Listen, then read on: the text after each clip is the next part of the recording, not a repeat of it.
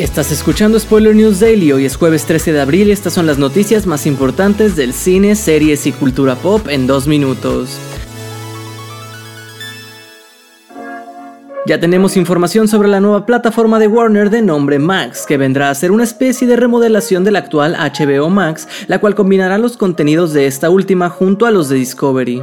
Max llegará a Estados Unidos el próximo 23 de mayo y tendrá tres planes con costos diferentes que serían con anuncios 9.99 dólares mensuales, sin anuncios 15.99 y la versión Ultimate sin anuncios que tendría un costo de 19.99 dólares americanos al mes.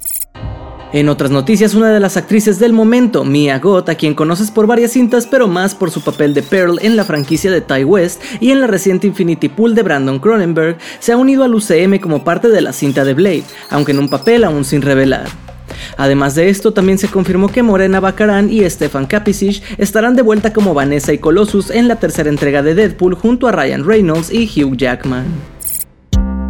Y por último ya tenemos un primer avance de la esperada serie spin-off de John Wick, The Continental. La plataforma Peacock nos ha dado un nuevo vistazo de la serie que contará la historia del Continental, el famoso hotel para asesinos de la franquicia a través de los ojos y acciones de una versión joven del personaje de Winston Scott, mientras es arrastrado a un infernal Nueva York de los 70s para enfrentarse a su pasado.